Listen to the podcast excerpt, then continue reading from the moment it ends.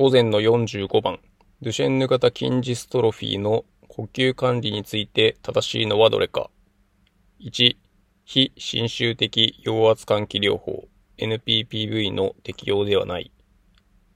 2、絶飲呼吸は強制的に吸気する最大量を得るのに有効である。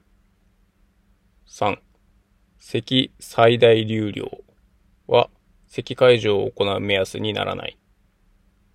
4、呼吸管理の適用になる時期は、機能障害度ステージ4からである。5、配管補助装置による咳解除は、都市による咳解除に優先して行われる。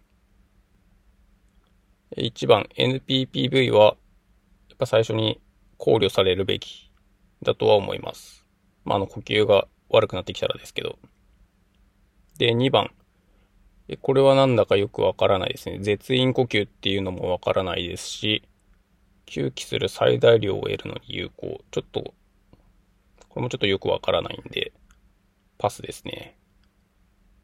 で、3番、咳最大流量は、咳解除を行う目安に、まあ、なるとは思います。やっぱ筋力が低下して、えー、咳も筋力でやってるので、筋力が落ちれば咳の最大流量っていうのは多分落ちるので、目安にしていいんじゃないかなと思います。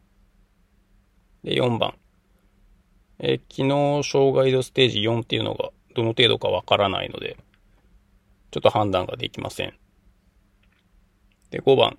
配管補助装置による、えー、咳解除よりは、都市を先にやって、都市で間に合わなければ、こういう機械を使うべきかなと思います。